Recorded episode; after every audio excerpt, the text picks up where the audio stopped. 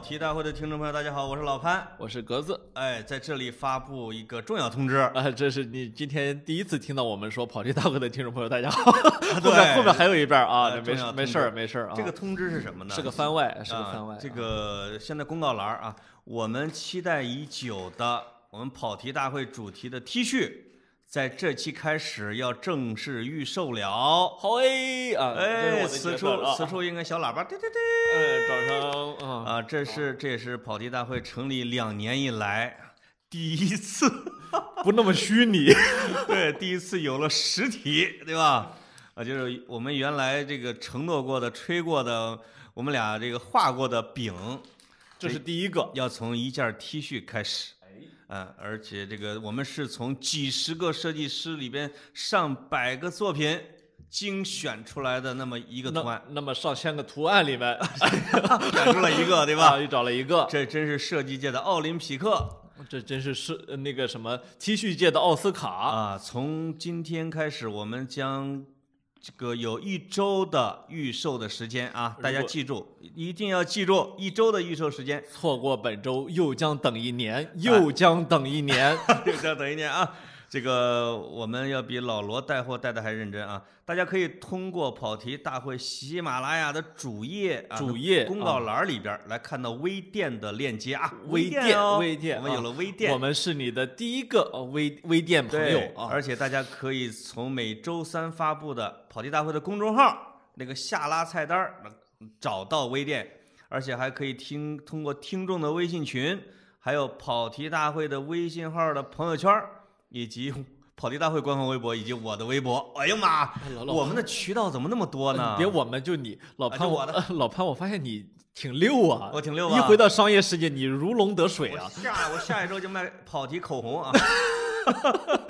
呃，这个呃这个是我们全体听众支持老潘从再创业再出发的这么一个重要举措啊。对，对对对，这个这个，在我漫长的事业生涯里边，我们终于摆了一个摊儿，哎对吧？哎，这个，而且现在跑题已经有七个听众群啊，七个听众群，大家会自动去加入听众群，然后里边会有各种各样的促销活动哦。嗯，好吧，啊还有这个谢谢大家光顾。啊，谢谢。啊下面进入正题。我替老潘谢谢大家。呃，霍乱时期的 T 恤，咱们这个 T 恤的图案呢，啊，中标的图案啊，会放在周三下午五点发布的公众号的文里边儿，啊，而且这个同一篇公众号文会把其他的各种各样、特色各异，甚至有点奇葩的设计图案啊，都放在上面让大家欣赏。我会给每一个设计图案都加上点评的。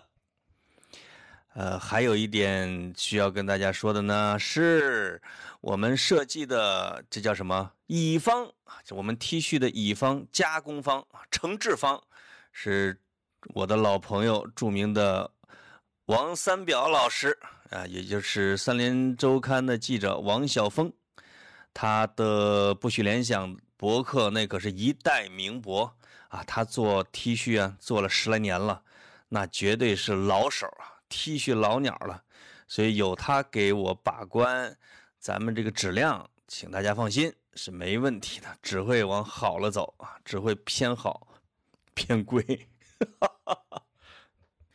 价格是多少钱呢？不管是男款、女款，价格是一百一十八元。这个也是参考了很好的成本、很好的原材料和布料，和参考了王晓峰老师的意见。啊，制定的一个价格。好题大会的听众朋友，大家好，我是老潘。我是格子，哎，你在上面安了个什么东西？我看不见你啊！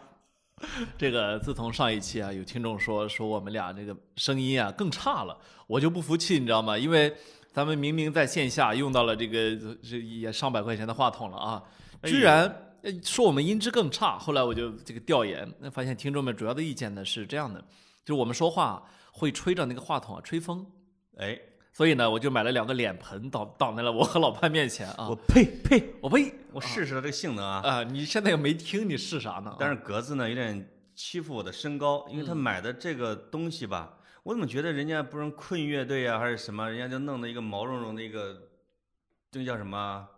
圆的，你怎么给我弄一脸盆这么大的，我都看不见你。是时代进步了嘛？科技总是以面积来那个什么的啊。好像是在，比如在中国之声之类的夜间节目里边儿，哎，它是有个这玩意儿，对但但是没那么大。所以这个就很适合你的中年烟酒嗓来撩啊！来，老潘来来两句，也适合啊咱们俩这脸脸脸的面积，哎，是吧？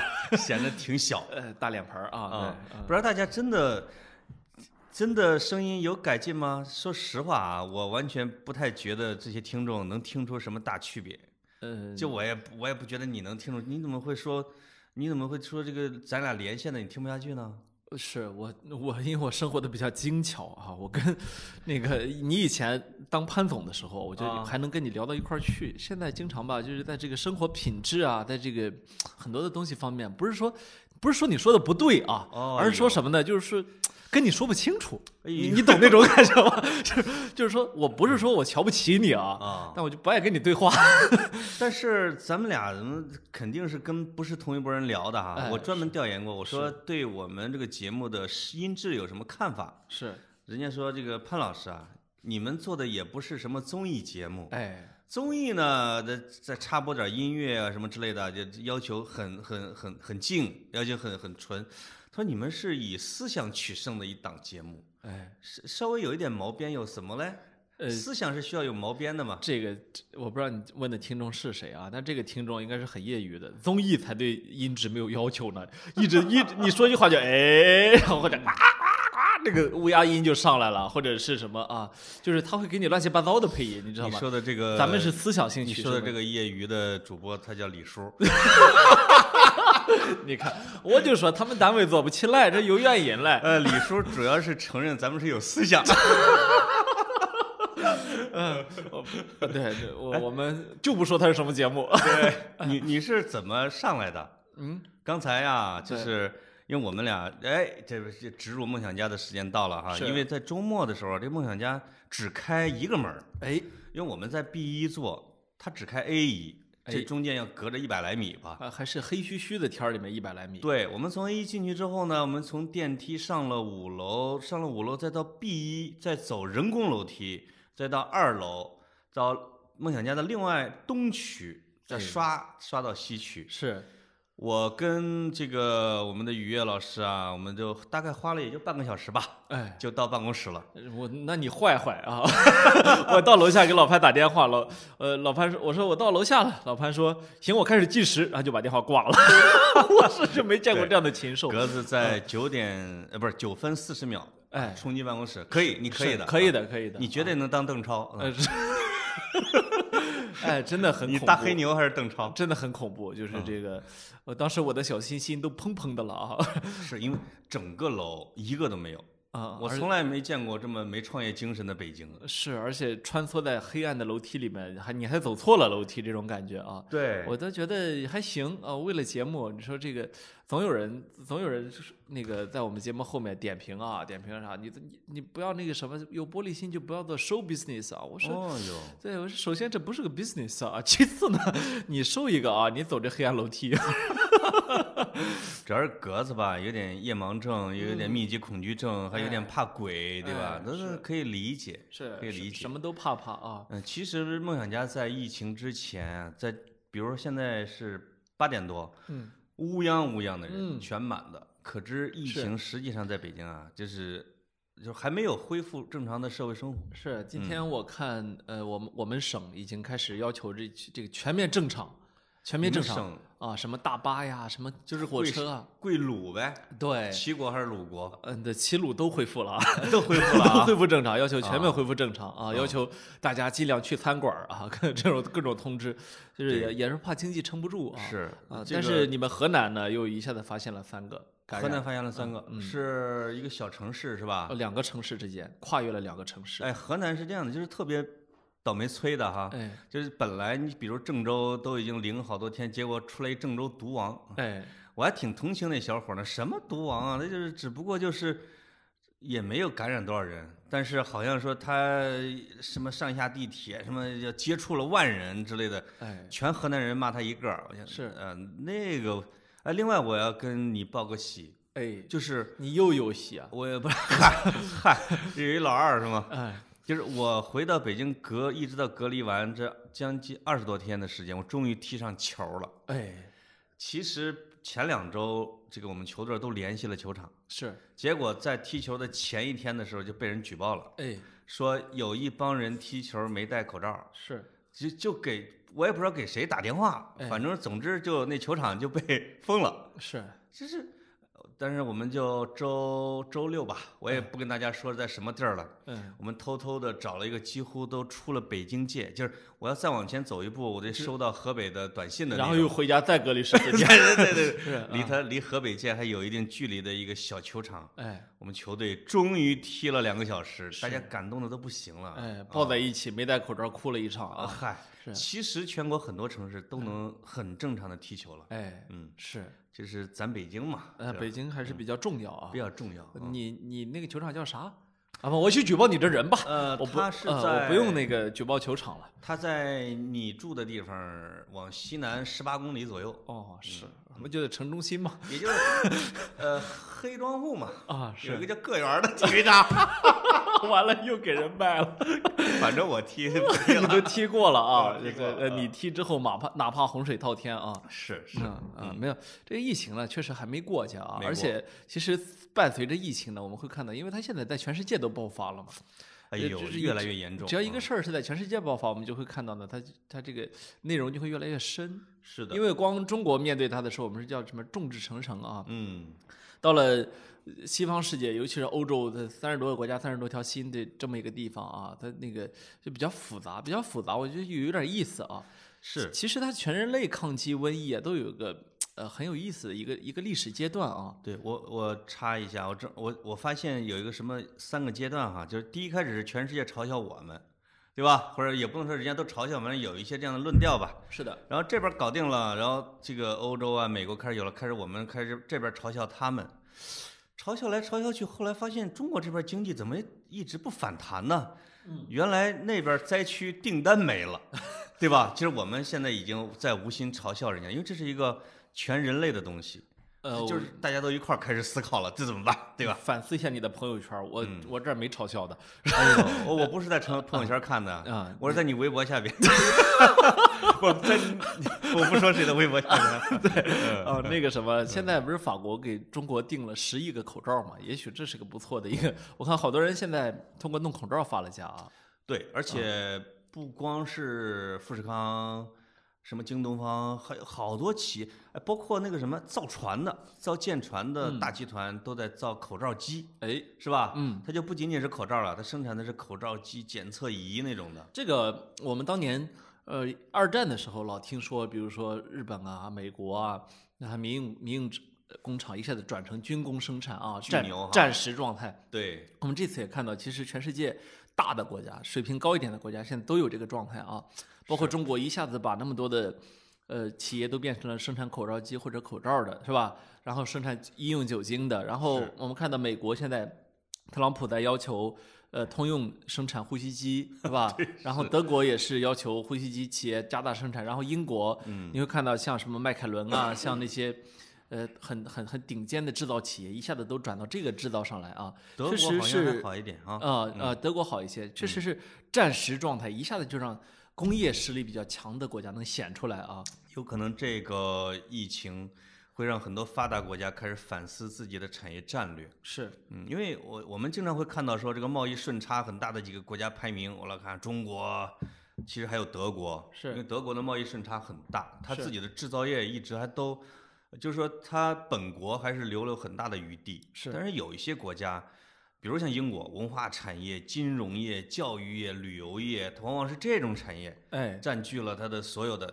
因为二战结束到现在得有七八十年了，是就是没有大的战事。对，而且这个全球化的全球加工一体化，它自动的把利润较低的，它就给你送过来了，没错儿，对吧？嗯对，他现在突然发现得求人了，哎，这事儿可能他就得考虑考虑。是因为呃，所以从某种程度上来说，这个事儿呢，有有点儿助长了前一阵儿的逆全全球化潮流。就一方面呢，它让全世界都意识到，全世界都是绑定在一起的，对吧？对这个疫情谁也躲不开。另一方面呢，它又它又有点儿让我们觉得，哦，原来全球化其实有很多的弊端，对吧？对所以很多的呃之前的呃支持川普的，现在会更加的自信，对吧？支是支持那个 Boris Johnson 的，支持那个巴西总统的，他们可能会更加的觉得，哦，你看我们说对了吧？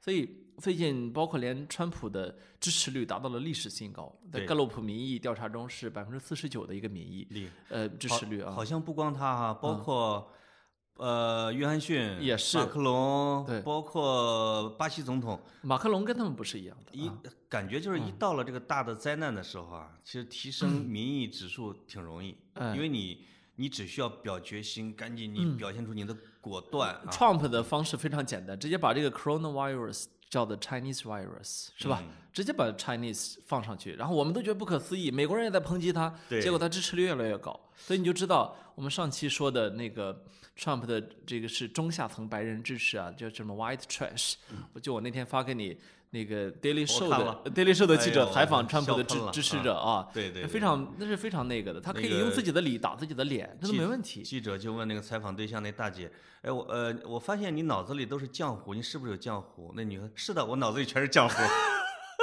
他倒是挺真特别坦诚啊，啊。很坦诚。从另外一个角度来，我们也发现什么呢？就是过去从二战以后到现在，有可能是人类历史上非常少有的总体和平黄金时代，最好的黄金时代，黄金时代。嗯嗯，要不然那些国家不会那么放心的把一些核心工业 给让出来，加入全球一体化的进程，是对吧？嗯呃，所以这个事儿很麻烦。当然，这是我们说的这个全球大瘟疫的其中的一个因素，就是全球化。这个全球化呢，它其实背后是什么呢？很明显的是这个所谓的道路。道路去，这个公路交交通，然后铁路，然后航空、海运逐渐发达，其实这也是瘟疫传播的这这么快的一个原因。是你看，其实呃，有那个科学家曾经去专门调查过艾滋病，艾艾滋病它的传播路径，你知道艾滋病是怎么来的？艾艾滋病的传播路径比较狭窄，啊，比较狭窄，就是很难通过空气传播。这都是你那种方式啊，但不，我说的不是在你是在你之前，那个它是是上世纪呃比较早的时候，艾这个艾滋病应该就有了。那么它这个艾滋病是呃黑猩猩身上的，对，黑猩猩最早是怎么来的呢？是从两种猴子身上各取了一段病毒基因，嗯到了黑猩猩身上。那这两种两种猴子是怎么被黑猩猩给把它们基因把基因给弄过来呢？不是性侵啊，啊，是黑猩猩有吃猴子的传统。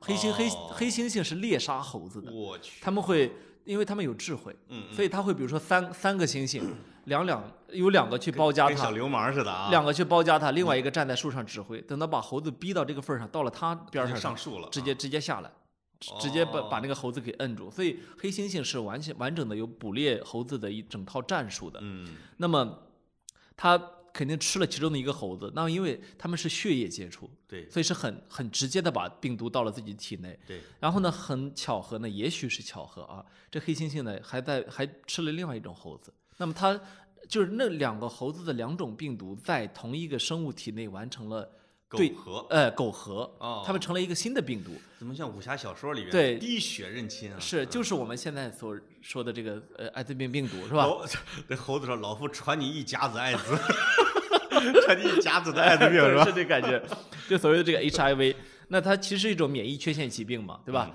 但是呢，它在黑猩猩身上没有问题啊，或者说他即便有问题，这个黑猩猩就成了《天龙八部》里面的逍遥子是吧？是他即便是有问题，他跟你人也没关系啊。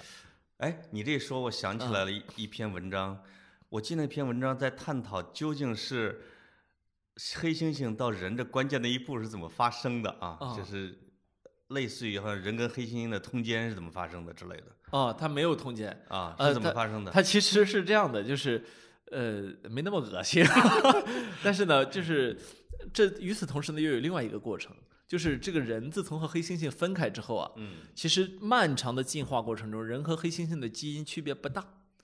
那么就有就有呃专家认为呢，就提出这么一个假说，就认为一种病毒会同时感染基因相似的生物，比如说，如果一种病毒能感染狗，它就能感染狼；如果一个哦呃病毒能感染猩猩，它就能感染人。嗯那么，所以你就会看到，今天全世界 做新冠病毒的这个实验的时候，很多是拿什么？拿猴子做的。对，为什么拿猴子做呢？因为黑猩猩濒临灭绝了。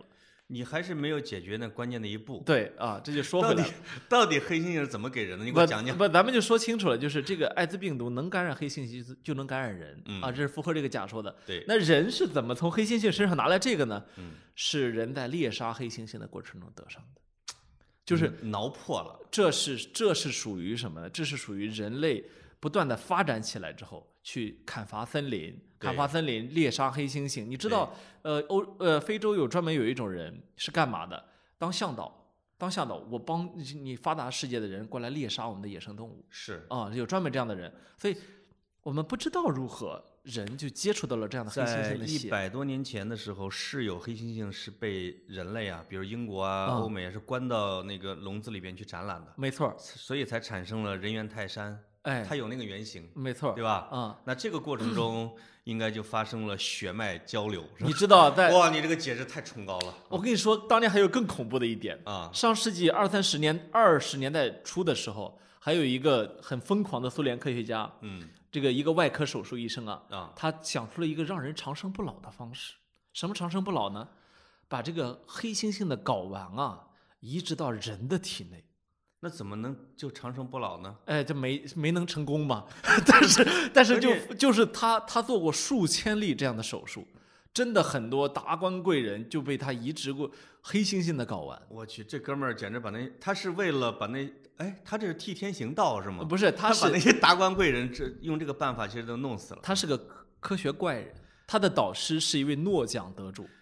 他是不是其实是想用黑猩猩给人类那些人有更强大的性能力？不，不是的，不是的，就是这只是其中的一个方面但是让他们长生不老，这是一嗯个一个很有意思的探索啊。他导师就是那个发明器官移植的那个那个生物学家，拿到了一九一二年的诺贝尔生理或医学奖。哦嗯嗯啊，器官移植和那个血液移植啊，嗯所以他导师是正儿八经的名门正派。对，结果教出这个学生一个变异的呃，是一个科科学科学怪人。那么所以你就可想而知呢，其实人和黑猩猩在那个年代是有非常多的接触机会的。是的，但是这还不足以让艾滋病从非洲走出来。嗯那怎么走出来的呢？这就是又涉及到全球化。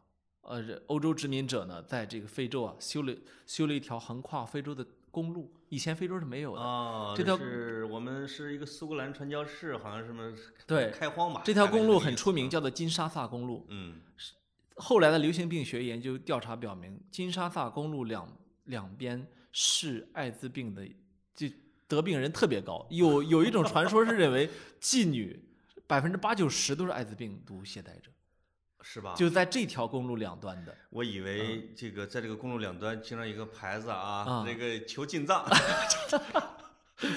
呃，求进藏啊，求。求求走出非洲啊！对对，求走出非洲。结果就沿着这样一条道路，欧洲人、美国人这种，然后，所以我们知道，是一九八零年代初的时候，在美国第一次有一是一位洛杉矶的医生吧，发、嗯嗯发现了艾滋病毒，哦，嗯，而且是在男同性恋身上发现的，所以从那个时候直到现在，艾滋病一直是一个，它是一个可以实现了超长期生存啊，对。你只要一直常用服用药，好像好像在在中国是可以有免费的可以领的药的啊，对对对对但是这得长期服药。现在呢，逐渐的呢，就是有有有有被治愈的，嗯。呃，前一阵儿是《自然》杂志吧，应该是刊登了人类好像有两个，人人类历史上第二例啊。第二例被治愈的，对对对啊对，已经消失了。对，感觉像魔术师约翰逊也治愈了那种的，哎因为你看他三十岁左右就得上了，那时候我我啊，这个只要长期服药都可以生存的，对吧？因为它是一个免疫缺陷疾病。说找了一个华裔的大夫何大一，嗯，用鸡尾酒疗法嗯疗法，他其实就是把几种药治疗艾滋病的药什么的，用特别强烈的，我觉得应该就是药效很强烈呗，哎，呃身体素质又好，没错儿啊。所以约翰逊说他现在好了。那就是这花多少钱就不知道了，是肯定是最新的方案都他先用呗，哎对吧？是，嗯，但艾滋病这个东西呢，我们感觉啊，它还不是那么恐怖的一个，没错，对吧？它嗯，虽然它很顽固，人它可能会要伴随着人类一直到人类失去了交媾的能力为止，但是有很多其他的一些瘟疫，那那比艾滋病可怕，感觉。所以那个美国的那个福奇，呃，就是天天站特朗普边上那个小小瘦老头啊，啊福福奇他就说了一句话，他说这么多年的这个职业生涯中，他最怕的是哪一种传染病的出现？呼吸系统传染病。啊，他最怕的就是这个，因为你比如说这东西通过水来传播，疟疾是吧？通过水来传播，啊，被污染的水，那么好，你只要全民都喝矿泉水，你都喝一个月，这事儿结束了，对吧？啊，非常简单。那么你通过什么性传播，那就更简单了，是吧？洁身自好嘛，是吧？都跟都跟你似的，那就行了嘛。不，或者说全民就推广戴套嘛。嗯，是，对吧就很简单就可以解决这些问题。还有一些病呢是可以被消灭的。嗯，什么病被消灭了呢？天花被消灭，天花天花，但是天花被消灭，人类付出的代价有点高，对吧？嗯长达十几百年的时间里面，死了三五亿人，对到底是三亿还是五亿都没有一个明确的一个说法，对吧是？为什么好多人就是这么死了，对吧？对对就这么死掉了。那么还有这个呃耗时长久的所谓的黑死病，对吧？嗯黑死病直接导致整个欧洲被改变了。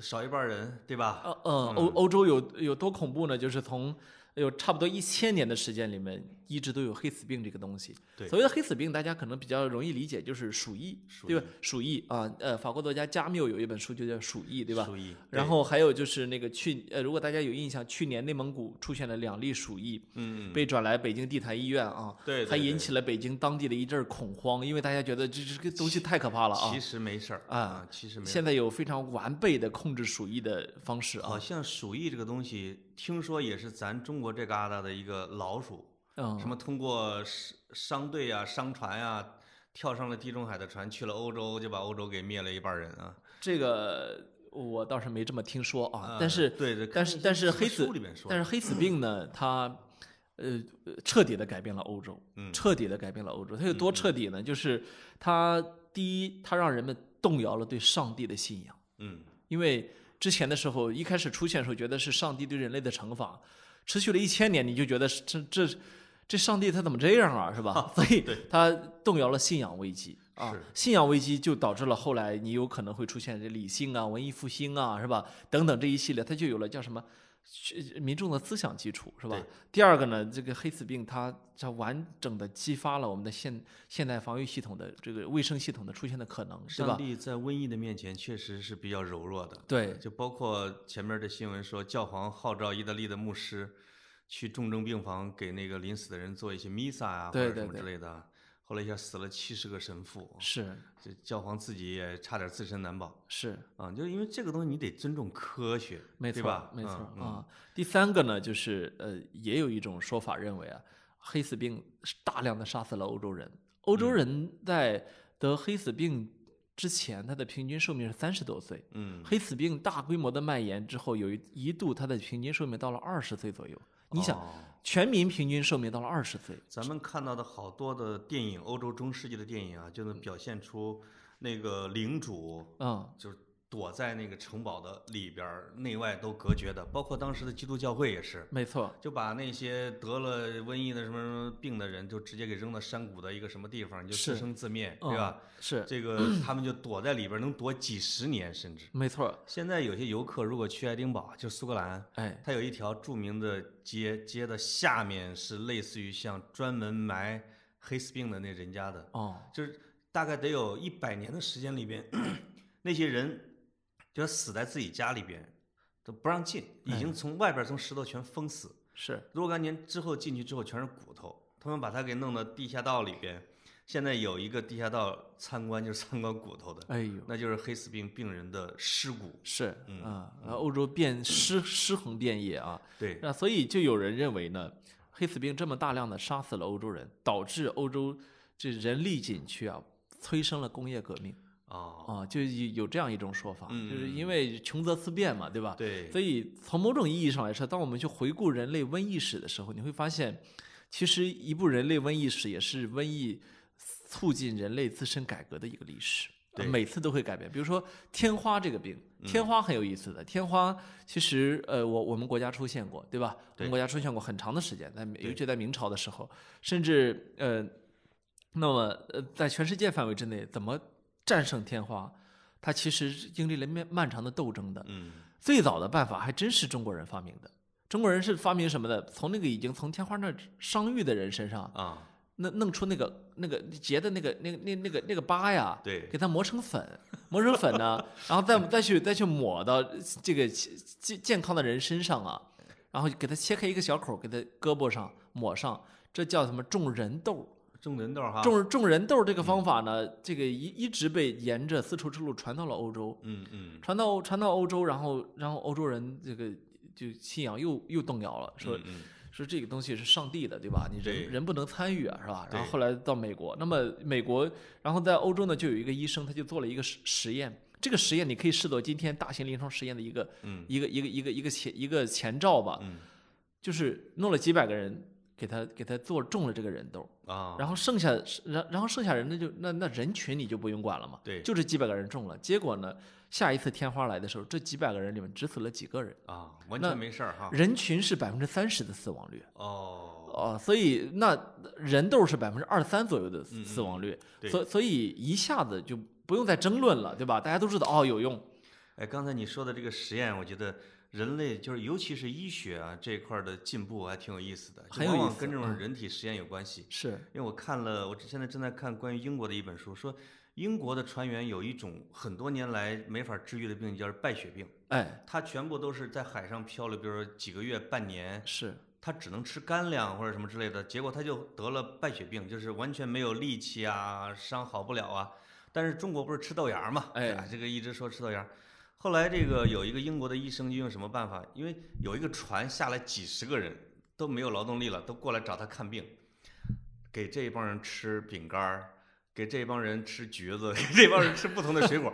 他后来发现喝橙汁儿的那一波人，一个多星期全好了。哎从此以后，他就到处推广，让英国海军船上带橙汁儿。哎从此以后，败血病治好了。是，哎，这就是缺维生素了嘛，是吧？其实呃缺的是一种维生素，呃他也不知道原理呃，他就知道橙汁儿好。缺维 C。对，那么后来中国的这个人豆呢，就被这个西方人呢给改进成了所谓的牛豆。牛豆牛豆啊，嗯牛豆之后呢，再后来呢，这个天花的疫苗就出现了。嗯，所以人类的疫苗是这么一步步的出现的，对吧？是我们今天去防治传染病，一个最重要的方法就是疫苗，对吧？你比如说被狗咬了一口怎么办？打狂犬病疫苗。嗯如果不打怎么办呢？不打，只要你有，死亡率百分之百，是，是吧？对那就不用不用说了，没有药，对，只有只有疫苗，对吧？是的还好它不传染。是的。所以嗯这个，呃，是天花呢催生了疫苗在人类历史上的这么一个重要的一个作用啊。是到今天我们一看新冠，大家第一个念头就是疫苗啥时候能出来？啥什么时候能种疫苗是吧？对对，因为如果有了疫苗之后，你哪怕传播的速度再快，哎。其实是问题不大的，因为你只要生下来，你先打上嘛，是对吧？嗯，就是另外一个，就刚才你讲的这个，我还觉得还挺有意思，什么窗天花呀、鼠疫呀，你会发现在古代社会啊，其实各大洲之间是联络的，哎。不是孤立的。嗯。我刚才不是讲，比如说鼠疫，亚洲的一只老鼠随着什么匈奴啊，反正游牧民族跑到了欧洲，就给欧洲带来了灾难。对，那天花那个东西呢，又从欧洲经过船员，这什么哥伦布这帮人哎，带到了美洲，是又给人家消灭了百分之九十的印第安人。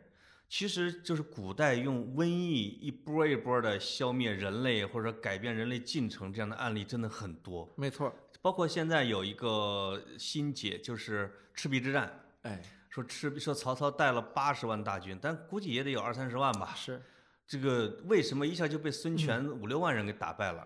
他们就考证发发现，就是曹操北方士兵到了长江边儿，其实瘟疫发作了，哎，死了一大半人，没死的那帮人呢，战斗力也基本上丧失了是，啊。所以所谓的火攻和计谋啊，有可能最后就是一些小微生物哎，干掉了曹操的部队，是吧？是，当年。当年蒙古大军也是的啊，嗯有这这攻打应该是攻打意大利还是攻打哪里的时候，他那个阵营中有得有得黑死病的啊，对对对呃有得黑死病的怎么办呢？用投石机把这些人扔到了城里去，哎，对对，一下子导致整个欧洲都被传染了。嗯，当时是用了这个武器，是，这个因为蒙古大军的工事就是工程机械很很完备，是，他本来是甩石头的，对，他们就当时就已经是是是可以什么呢？因为那些城从城外要进去泉水，哎，他们把那个得了瘟疫的人的尸体要塞到那个泉水里，一直让它流到城内，你只要一喝水，就哎就就得上了。是他倒是太可怕了，他啊倒是也知道传染病是怎么传染的啊，这 那个，这呃，但是呢，你刚才说他这个古代也是是流，经验啊，他他们的是经验啊，他古代也是流动的，但是恰恰就在于这个流动性上啊。嗯如果是古代有新冠肺炎这个病毒的话，断然不会像今天这样，在两个月之内让整个地球二百零一个国家都得了这个，是吧不会？以前就没有这样的招数，对吧？以前你再牛的统治者，成吉思汗、亚历山大，你不可能有这个本事，是吧这？个亚洲的一只老鼠，想让欧洲死亡这么多人，是需要四百年的历史。漫长的岁月，对，因为嗯你比如说匈奴啊，或者这个基本上就是被，其实一波一波的往往往西迁徙，等它真的是到了欧洲的时候，说已经过了四百年了是。啊，它是这么滚动着前进的一个东西，没错，对吧？啊，它一点点的去在小地方爆发，小地方爆发，对吧？所以对。它会会有这个问题。那嗯。但是今天的新冠一下子就冲击了地球，对吧？是。所以这可能是人类有史以来第一次面对这样的问题，就是全人类都得了的这个这个呃这个瘟疫的没有笼一个州。幸免的啊，没错，即便是一九一八年的西班牙大流感，其实也也不是也不是那个在全人类这个层面上啊，对，它是当时对美国、对欧洲，它影响确实比较大一些。对嗯其他的大洲其实相对来说还是小一些，对吧？是嗯、所以呃，当我们去回顾人类瘟疫史，当然我们今天的这场瘟疫以后也会被人家给被后被被后面的后代所回顾啊。是当他们回顾的时候，他们也许会去点出这一场瘟疫的一个全球化的意义，是，就是它一下子变成了一个全世界的事情。所以我们今天去讨论的时候，都会去问，这个到底是在六呃四周内结束呢，还是十周内结束，对吧？嗯这以前黑死病的时候，他会问，啊，这事儿是老想这是五百年结束还是八百年结束来啊？是吧？他是这样前的那个啊惨劲儿啊，其实是没法想象的，就是是有时候是叫灭国。呃，这个我看那个有一本书啊，《中国人口史》，哎你会觉得我的天，中国都差点好几次绝种了。因为你比如东汉末年的时候，中国当时就是整个的东汉是六千万人，是后来到三国呢，说这个三国看上去这么精彩，这部队有多大呢？说曹操为什么不可能有八十万大军？因为整个魏国人口四百多万。哎啊，就是呃四百多万，然后这个蜀国是一百多万是啊，那那个吴国那边两百多万，你你其实你总共加起来就是说，整个的东汉到三国人口已经消失了接近百分之九十，百分之八十多的人口没了，除了打仗打死的、饿死的，嗯。有很大一部分其实是瘟疫，因为战争会导致瘟疫，是对吧？是。那就是什么曹操写的诗，什么什么白骨露玉也，千里无鸡鸣，是那玩意儿它不是杀死的，有很多它就是瘟疫一扫而空，哎太可怕了那个。是嗯，那那其实呃，当呃，甚至有人认为明朝是被鼠疫给灭掉的。啊嗯对啊，就认为明明末其实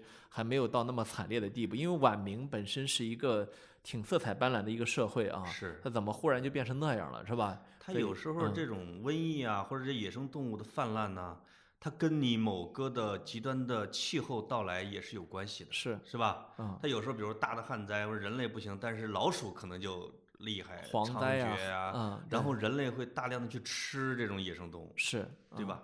啊，到到到现在，之所以我们河南还吃那么，其实河南啊吃野生动物不比南方差，我觉哎得是吧？有很多饥荒时代的残留。哎，只不过呢，吃的都是什么麻雀呀、蚂蚱呀、鹌鹑呐、青蛙呀，就这一类的，哎，跟南方吃穿山甲呀、果子狸那不一样，因为是吃完了，北方已经吃完了。没有，我听了，我啊听了一下，我感觉你们吃吃的不是哺乳动物，南方吃的是哺乳动物。那呃么，其实，在瘟疫兔子啊就是那还好吧就是按嗯照我刚才说的那个理论呢，哺乳动物离我们人更近，嗯，所以呢，能在它们身上寄居的病毒也能到我们人身上来。对，但是呢，它们扛得住，我们不一定扛得住。北方的野生动物早在我们古代已经被我们的先民给吃光了。是你们河南的大象都吃光了啊？，对，所以所以为什么这个南方开始因为野生动物开始，这是这就是历史的命运呢，哎，对吧？你吃到现在，对不对？是嗯嗯，嗯，我们没得吃，我们你看那个什么一九四二大饥荒，其实没有野生动物，是河里没有鱼，是呃，这个这个甚至在底下挖那个知了的幼虫都挖不到，吃什么？吃榆树皮吗？是。啊，那玩意儿不传。是嗯其实呢，我们在聊这些的时候啊，有一点挺麻烦的，嗯。就是呃，是我我我我一个非常喜欢的一个学术偶像叫叫那个 Jerry Diamond，、就是写那个《枪炮、病菌与钢铁》的那个那个作者，嗯。他在他在意大利有一个演讲，在意大利一个演讲的时候，他后来集集结成册了啊，这这个他后来在集结成册的时候他写序言，序言里面他就提到这么一个事儿，就是说这个自然科学啊，很很容易做控制变量实验嗯。啊。你比如说这个，呃我们说这个所谓的药物实验是吧？今天新冠这很多啊，就是非常简单，你这波吃那波吃安慰剂，对吧？对好，咱们最后看看呃这波比那波更好，那药就成功了嘛，是吧？对，说就因为如此呢，这个自然科学家通常笑话社会科学家，说我们是 hard science 硬科学，而你们是而你们是 soft science 是吧？软科学。对，那么所以当我们去分析这些的时候，我们其实是在 soft science 这个这个这个 level 上面去讨论的，就是我们所说的这有可能是错的。嗯为什么呢？因为我们无法再去控制变量，再来一遍，对对吧？我们说行，现在明朝啊，搁这儿啊，这个一半儿的明朝不发生鼠疫，嗯另一半儿发生，是吧？对那半儿会不会崩掉？嗯没法做这个实验，对对吧？所以你只能去用你的逻辑、你的思考和你的合理化的推演。或者当时的史料记载，没错啊嗯但是呢，这个东西呢，你也不能完全说它是不科学的，对吧？如果这样的话，人就没法聊天儿了，是吧？是的，所有的东西都能做控制变量实验，那这世界就太简单了点儿，是吧？对所以呃，当我们再回到新这个新冠肺炎的时候，你会发现，在这里面就因为这个这个 soft science 这一部分的模糊，导致有太多可以扯皮的成分是，啊。你比如说，关于能用什么药物啊，传统药物啊，传统草药、传统汤药在这里面发生什么作用了嗯啊，是吧？那很多的时候，它属于社会科学层面对，它不是自然科学层面，对吧？对你还不你你如果我们这我们俩这节目就是说我反那什么一好，呃会有这个三分之一的听众说停，你们这节目有问题，我对再我再也不听了，对吧？是你们不你们对老祖宗的东西没有敬畏，不科学是吧？对，好，这个这就没法聊天儿，嗯是吧？所以我我们在这个时候，有些时候你说只能让时间来告诉你，是的，是吧？是的，嗯，而且我发现，对于像中医这种啊，其实反对中医最激烈的不是我们普通人，是西医。我问了很多西医，就是有有意的问他，他真的是对中医不屑一顾，哎，因为他学的是完全两套不同的体系，是对吧？嗯和理论出发点。对，因为我们俩都不是干这个的啊嗯，什么相对来说对中医也比较宽容的我们，呃因为我实际上是碰到过中医治好了我和我身边或者我父亲啊啊什么一些小毛病吧，啊，是当然不是大病，一些小毛病对啊，啊就觉得他在他在经验主义这一块儿啊，一定是有他的历史的珍贵的遗产在里边。哎，嗯啊，那没事儿，反正我不用啊。哎，这个你像那个张张文宏医生那个观点，你你你信你用。呃，对 对吧对你啊用就行吧，那啊你用吧那没关系啊。对对对这都不是什么事儿啊。另外，这个瘟疫这个东西啊，就是有一些有一些历史的遗存，经常人们会把它给怀疑到瘟疫的身上。比如哎说，到现在三星堆是怎么消失的，不知道。哎，从哪儿来的，到哪儿走的？因为三星堆和金沙，咱们去四川的时候，你会看到那博物馆那个文明之灿烂，没错，而且跟整个中原文明，甚至长江文明都迥然不同。哎你就会想说，哎，这到底是非洲来的还是印度来的什么？但是它最它最神奇的地方，它不知道从哪儿走的。哎，所以你有人说只能解释为地震，但地震其实是很容易找出证据的，对吧？嗯是，反倒是类似于可能是瘟疫这一类的，就是让这整个部落全部消失是很快。啊，因为部落部落之间会有间隔，但是整个部落的内部内部的传染应该是很快的。是，所以所以呃，我看呃，我最近翻这方面的书比较多啊。嗯最近其中翻的一本书里面，它就就有这个观点，就是人类呃，它跟那个黑猩猩啊，跟这个跟我们其他的同类分别之后啊，嗯我们是从森林里面走出来，去了草原的。嗯从森林里去了草原，这其实首先代表着一一种特别大的变化是什么呢？我们所面对的生物多样性大大降低了。嗯草原上的生物多样性是非常非常低的，对吧？这是第一。第二呢，有证据表明，人类从这个森林走出来之后，经历了一波大规模的物种消亡。嗯，就是说，人类比如说走出一百个来，可能最后活了一个。对对好，那你人和人也不接触了，嗯对吧？接触的也少，不是不接触了。对，所以我们这个物种它身上携带的病毒库的数量啊，嗯是锐减的。那么锐减完之后，我们又干嘛了呢？我们又去驯养了动物，我们又去种植了作物，对吧？我们一天到晚吃的是自己养的动物和自己种的作物。是好，不不再从野生动物那里去拿东西。另外就是我们学会了钻木取火，是，我们去把食物煮熟了吃，对吧？所以导致我们入口的东西越来越干净。干净完了之后会怎么样呢？会导致我们长时间的不面对病毒。对，所以我们第一不能够抵抗病毒，嗯，第二，当我们去接触病毒的时候，它是对我们是毁灭性的。是的，所以为什么可能在黑猩猩身上没有问题的艾滋病，到了我们身上就有问题？为什么在这个蝙蝠身上没有问题的 SARS，到了我们身上会有问题，对吧？就是大量的呃，包括之前他们有做了一个特别有意思的一个流行病学调查，好像是在巴厘岛还是在哪里，说的很有意思啊。就是那个应该是东南亚的猪流感啊，猪流感应该是呃，猪流感怎么诞生的呢？他们最后调查出来发现是，呃，蝙蝠吃了当地的芒果，然后又把芒果在天上扔到了猪圈里面，猪吃了之后传到了人身上 啊，就是还是从蝙蝠身上来的，对，你知道吗？就是这么邪门儿。啊那么。呃，可惜的呢，就是蝙蝠身上的病毒，我们人类完全无法抵抗。同时，它又是哺乳动物，所以在它身上能活的病毒，到我们身上就很好活。就是我觉得这个跟从生物学上也能解释，就是它就是抗体。哎，就是你比如你有一百个人啊，被这个被这个病毒给消灭了九十个，剩下了十个，其实剩下那十个身上其实是有了这个抗体。没错啊。如果这个物种离蝙蝠特别近，它其实。吃了蝙蝠之后，它死亡的数量应该也不少。那是，但它剩下的那些，它就有了抗体。对，对吧？对，比如说果子狸可能就有了抗体，是吧？然后在越往外层、越往外层的时候，抵抗力就越来越弱。哎，这也其实也解释了，就是在我们即使在我们人类的内部，在不同的种族之间，对不同病菌的抵抗力是不同的。那当然，对吧？当然。啊，我们的我们现在老在讨论印度是不是已经有群体免疫了？其实不是的。而且我们确实对印印度人很敬畏，就是你觉得他真的有可能啊？因为他天天的恒河洗澡，实际上这这是伪科学了，对吧？嗯。但是实际上按照我们的这个生活经验来说。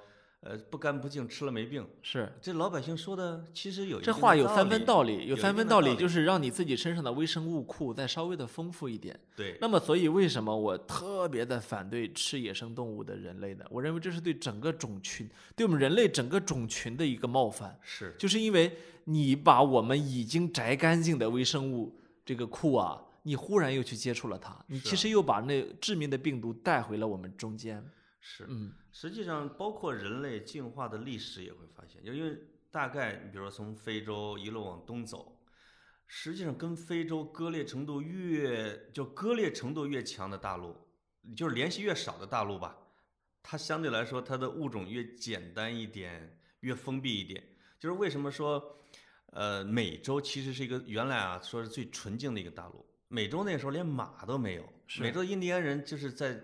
草原上疯跑有牛，对吧？对，就是这也是为什么西班牙人身上被子上带着跳蚤去了美洲，竟然引起那么大的瘟疫。所以皮萨皮萨罗去了印加帝国，他只用了一百六十八个人就征服了印加帝国。怎么征服的呢？就先用几十万大军全给弄死了，先用瘟疫把人家皇帝都弄死了，是吧？啊，你这他一开始其实没有太大的恶意，他只是送了他们礼物。对，没想到这个礼物里边是有寄生虫的。是寄生虫就让因为。这个印加帝国的呀，包括这个那个那什么那个已经消亡的那个，我就是墨西哥那个。你说二零一二年世界末日那个什么种族来着？那个他们就是身上太纯净了。是。他经过多少万年，他的人种，比如说通过白令海峡或者一个连接的地方，到了那么一个像实验室一样的大陆。嗯，所以这个东西吧，叫叫我之蜜蜜糖，彼之砒霜，对吧？啊，就是它的微生物库对我们来说，如果反向是它侵略欧洲的话，也许欧洲也受不了它身上的病，对吧？你比如中国那个，其实，在欧洲啊，在古代欧洲知名度最高的这个游牧民族，不是成吉思汗，是阿提拉。啊，阿提拉不是率领着这个匈奴部落就干到了。罗马嘛，是罗马皇帝把自己闺女嫁给了阿提拉，因为没办法，对吧？要和亲嘛。是，结果呢，这阿提拉就受了这个种族不同的害啊，跟那个公主一晚上暴毙。第二天早上，就是他的手下发现阿提拉七窍流血，死了。你看，当然，我觉得这不一定是人家用刀子给杀死的，这可能就就是下了药啊。这这 这应该不是瘟疫，就是这公主是个砒霜。这这这个传染病一般没这么快的啊，身体素质受不了。这，那对这香水香水有毒啊。整个的游牧民族稀里哗啦全部都散了在欧哎洲。嗯哎，真是非常遗憾了，可以说啊。嗯，这是这是生物武器的一个例证啊。是，呃，是，所以生物武器这个东西呢，就一直从这次新冠肺炎病毒爆发以来啊，这就没消停过这个这方面的阴谋论啊。绝对啊，以导致主流科学界反复不断的出来签名说，真没这回事儿，是吧？我们真造不出来，这玩意儿太完美，作为一个病毒啊。是，呃，这其实很有意思的。作为一个病毒，什么叫太完美啊？嗯，这一个病毒怎么着就比另外一个病毒强？这个其实它有一定的标准的。而它的完美，它它有可能在他们病毒界有这么一些标准啊。不不，这个其实对我们来说很好理解。易传播，呃，不是，呃，易传播只是其中一个，流感就很易传播，但流感杀人少啊，是吧？对啊，就是嗯一个是比如一渠道便利，它是一啊个平衡。致死力强。呃，它是是，呃，一个是它这个易传播，一定要好传播，这是一个一个病毒成为一个瘟疫的一个大前提啊。对，一个是它的致死率有一定的致死率，哎，这个很有意思啊。嗯而且它在不同年代不一样。你比如说这个所谓的天花致死率百分之三十，对，在今天这个时代，它一定会马上就被消灭掉。是的为什么？因为致死率百分之三十的人类人类可以立刻就把它给隔离了，是吧？但是在那个时候做不到。是那么今天你看这个新冠是多少？在差不多是从百分之一到百分之五之间，对吧？你呃目前看极端啊情况下百分之十，那有点太极端了啊，那太极嗯端了，没有嗯。那就说不同的国家啊，对，百分之一到百分之五之间，这个致死率啊，对于今天来说是一个这个病毒是比较完美的。那那咱们打引号啊，你看啊，狂犬病致死率百分百，嗯，但它但它没没有办法去去继续的传播，为什么？你把人都弄死了，你怎么传播？是啊，是吧大不了把狗杀了，对吧？对你把人都弄死了，就是说病毒本身啊，你是有毛病的。你比如说这个所谓的 Ebola 啊、埃博拉病毒对，也是有一种 E- Ebola 病毒是致死率百分之九十的，嗯，这样的病毒怎么传播？对他是天然反自己的，因为你把这一个人迅速七窍流血弄死了，这个人碰不着别人。啊，啊你这个你这个你这个假想就是这个病毒是有思想的哈，它呃要它要把自己制造的非常完美才行。呃，就是就是说啊，最终流行起来的病毒，嗯它一定是比较符合一些相关特点的。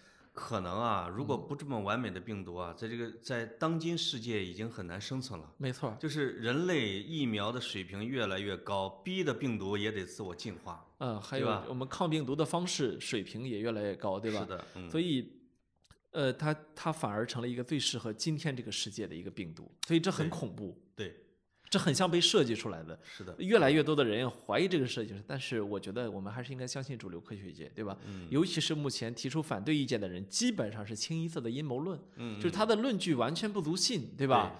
这个你，所以你就没有办法跟他讨论这个问题。啊就是进入到现代科学的时候，你会发现瘟疫这个东西基本上算是被人类啊，我觉得这这次是一次反扑，但基本上对人类不会造成灭绝性的危害。没错，对吧啊，它控制的很好。嗯，但这个东西呢，不知道，嗯不知道，因为人类的整个地球的生物的调节，到底病毒是不是一这一部分啊？嗯我因为我不懂，也不懂科学，是有些科学家是这么认为的，是，对吧？嗯嗯，他你知道，嗯呃，有一本很出名的写写写病毒的书叫《血疫》，讲的是 Ebola 的历史。嗯这个这个作者写的非常恐怖啊！如果有有兴趣的人可以读一下。那个那个 Stephen King 说，嗯《血疫》的第一章是他有有生以来读过最恐怖的我去，啊嗯。嗯，像 Stephen King 就是写《肖肖申克救赎》的那个作家啊嗯，嗯那有多恐怖呢？就我读的时候有有有那么几段我印象很深啊。啊咱们不说什么暴毙啊，在飞机上就就着呕吐袋吐满了，扔扔给空姐，那那些就不说了。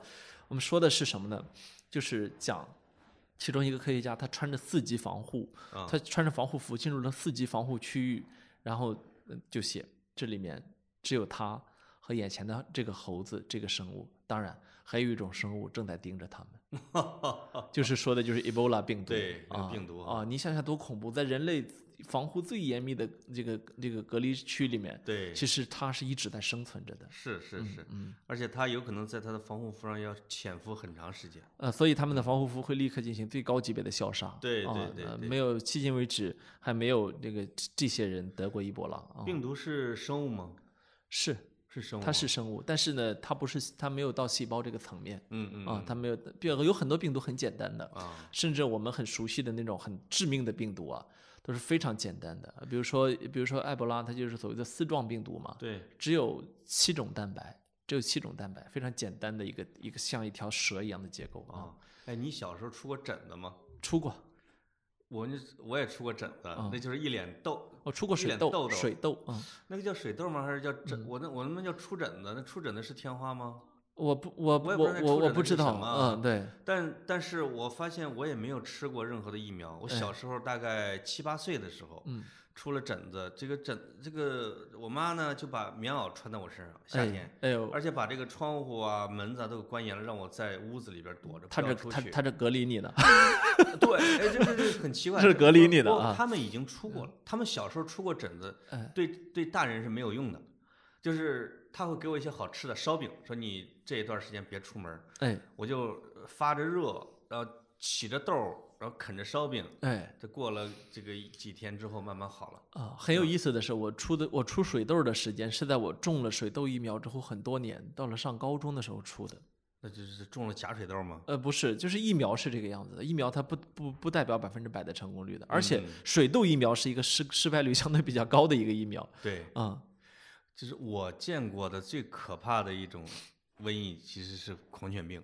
哦，你说的致死率是百分之一百，对吧？几乎百分之百。那不不是个说它最可怕的是什么呢？就是它发无定期。对，就有有些人可以能十几年可以之十几年被狗咬了一次，或者说它根本就没咬破。对，说哎呦咬了一下，隔着我的裤子咬了一下，没有见血，就别打了。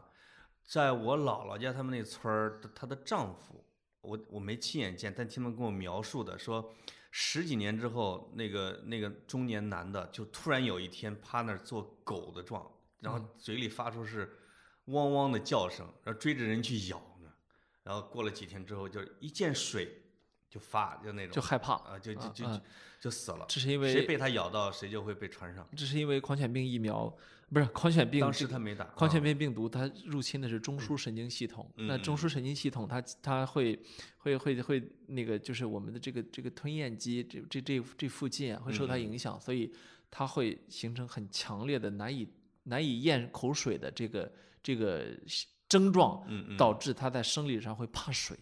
对狂犬狂犬病病人发作的时候怕水是一个非常常见的一个一个征兆啊。是是是，哇塞，这种这种在我们现在没法想啊。我们经常会说很多的文学作品都跟瘟疫有关系，包括什么麻风病人呐、哎，包括《天国王朝》里面的麻风国王啊，什么之类的哈。我觉得写的写让关于瘟疫的最好的一本书，其实在我看来是马尔克斯《霍乱时期的爱情》，哎，是吧？那当然，他最后写的是爱情，所以他写的好，对吧？嗯对对，但是他那个里面就讲到那个呃，我不知道你看没看过那本书啊？它嗯里面里面两两两个人啊，两个两个人，然后其实其中那个那个女士的名字特别好记啊，菲尔米娜菲尔米娜大萨。那么他们两个人一辈子啊虐恋啊，嗯始终就没能在一起，始终就没能在一起，直到最后两个人老成了老太婆老头儿了啊，决定在一起，他们一起坐船旅行。嗯，坐船旅行，然后这个旅行到最后，因为他们还是要回到尘世间，对吧？对又要面对现实，那又不能在一起，所以这时候怎么办呢？船长升起了象征霍乱的黄旗，然后一路扬起风帆向前走，对，扬起风帆向前走。他们，然后那老太太就问他：“我们这要走多久啊？”老头回头说了一句：“一生一世。哎呀，”就结尾了。啊，哎呦，就是因为要防霍乱，所以要隔离嘛，对对吧？所以在船上是最好的跟世间隔离的。对，结果被马尔克斯当着这个由头写出了关于爱情的终极的追求，一生一世嗯啊。没看，就结果你和所有没看的听众被我一下子剧透到了结尾，对，没事儿啊，啊没事儿，但不用担心啊，即便知道结尾，你也去看这个书。看这个书呢，它整个中间的过程，嗯前后都都是马尔克斯在新闻上读来的，对，中间的全过程是马尔克斯的自传，自啊自传的嗯哈，全部的乱事儿是吗？乱性的过程。哎呦，住在妓女窝里面，一直每天睡不同的妓女，这这完嗯全是马尔克斯自传，哎呦，嗯，那找来看看。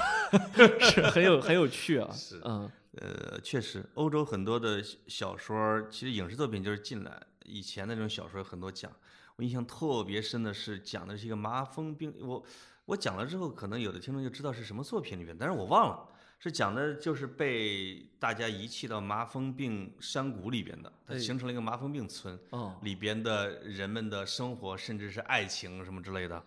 因我忘了是不是卡尔维诺写的啊，什么之类的，他可能忘了那个东西，就觉得欧洲是有非常悠久的这种瘟疫历史，是对吧？而且那种恐惧对他们来说是深入骨髓的。是是，而中国的历史上，我觉得无论是像什么孙思邈啊什么之类的，他们其实在部分上是有时候是无意中不自觉的，或者凭经验有了对付一定的瘟疫的能力。哎，所以中国的这个人口其实一直汪汪的啊，哎还挺厉害的啊。是是，那个到三国以后的这种超级大瘟疫，其实也不太多了。哎，我们看清朝或者明朝的历史里边，他说这个几个州或者几个县出了瘟疫啊，什么大旱出瘟疫，哎，不算少的。我们？到民国初年的时候，还有东北的大瘟疫呢。啊那个是治好的那个哈，嗯嗯，所以他就是他有一定的办法是能把它控制到那一个地段里边了，嗯大概的，嗯这是中国人民比较坚强啊。对这个不不或者说抗体比较厉害啊哎，，是嗯啊，那么新反正新冠呢，我估计这么下去也快过去了啊，嗯也快过去了。我们呢，看看这下一期争取能跟大家聊聊啊，老潘呃老潘怎么找工作的。